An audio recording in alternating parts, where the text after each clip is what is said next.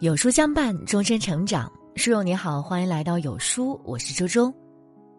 今天我们要分享到的文章是：垃圾快乐正在拖垮你的人生。那我们一起来听。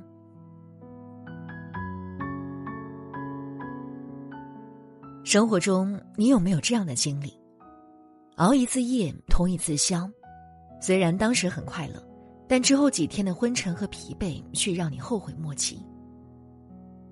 跑一次三千米，读一本晦涩的书，尽管当下可能很抓狂，但完成后总能带来一种前所未有的满足和畅快。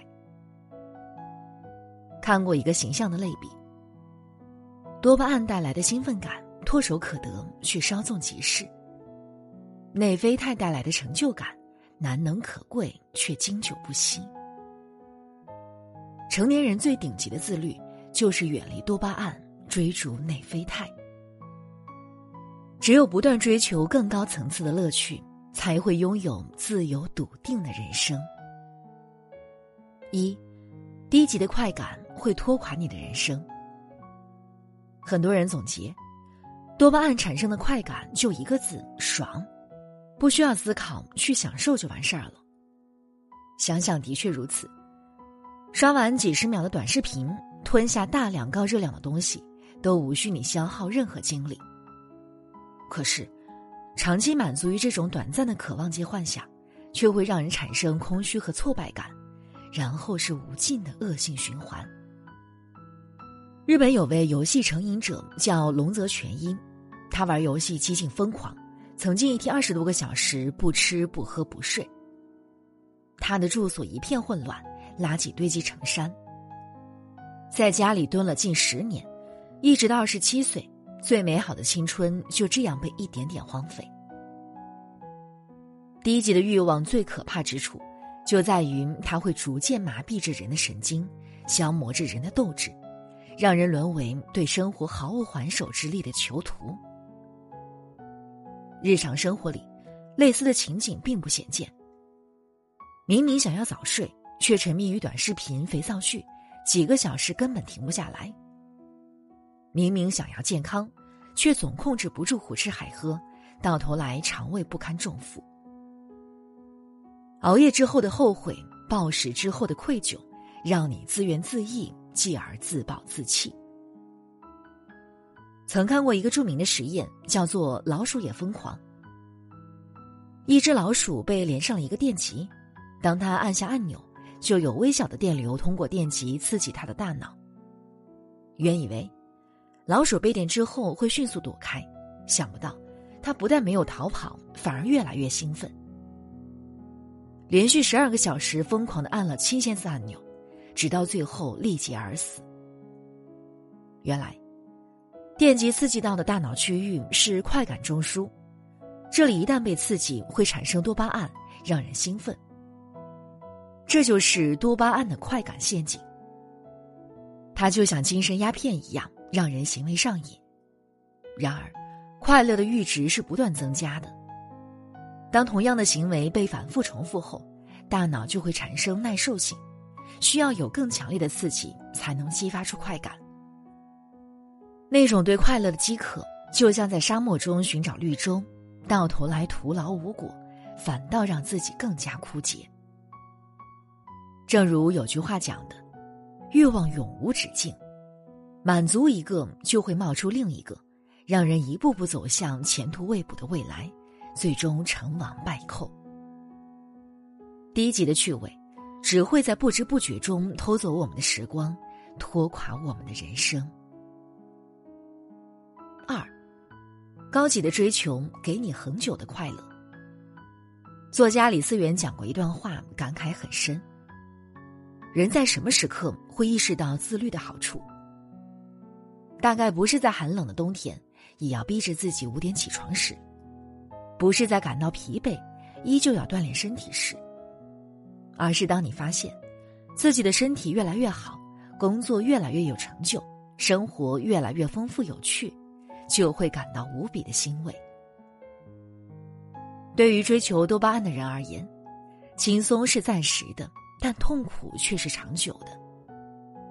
而对于追求内啡肽的人来说，过程是痛苦的，但结果却往往是美好的。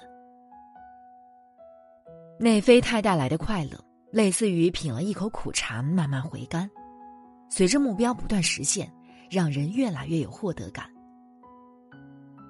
网友宁心曾分享过自己这些年保持的习惯，看上去很繁琐，却让他乐在其中。每天早上化个精致的妆，用半小时看一张心理学。早饭、午饭保持七分饱，平时不吃零食。下班后运动一小时，抽空再做个拉伸。这些习惯刚开始总是很难坚持，但随着他一点点的坚持，现在做起来却毫不费力。事实上，内啡肽也被称为快乐激素或者年轻激素。它会让人获得沉浸式的快感，得到彻底的放松，让人不再回避痛苦，而是主动去赢得生活的掌控权。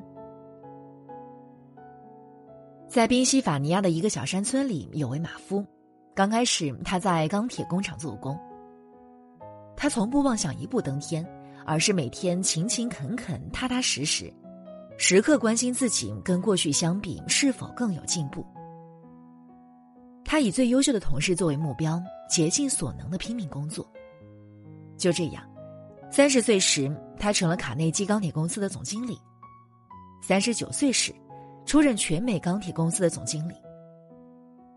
他就是美国知名企业家查尔斯·齐瓦伯。真正的快乐都穿着自律的外衣，需要汗水的灌溉。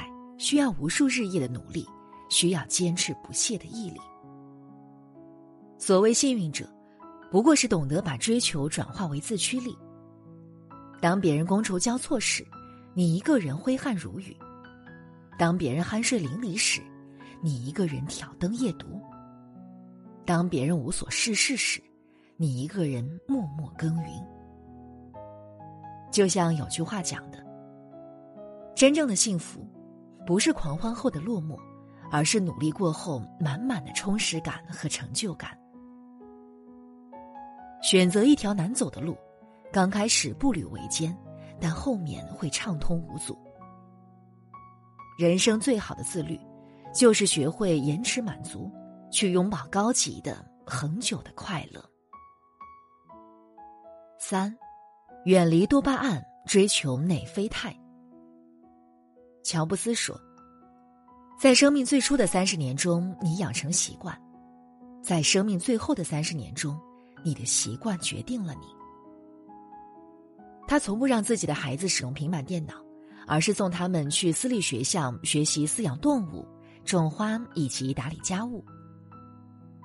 同样，比尔·盖茨对自己孩子的要求是：十四岁之前绝不允许接触手机，不允许玩游戏。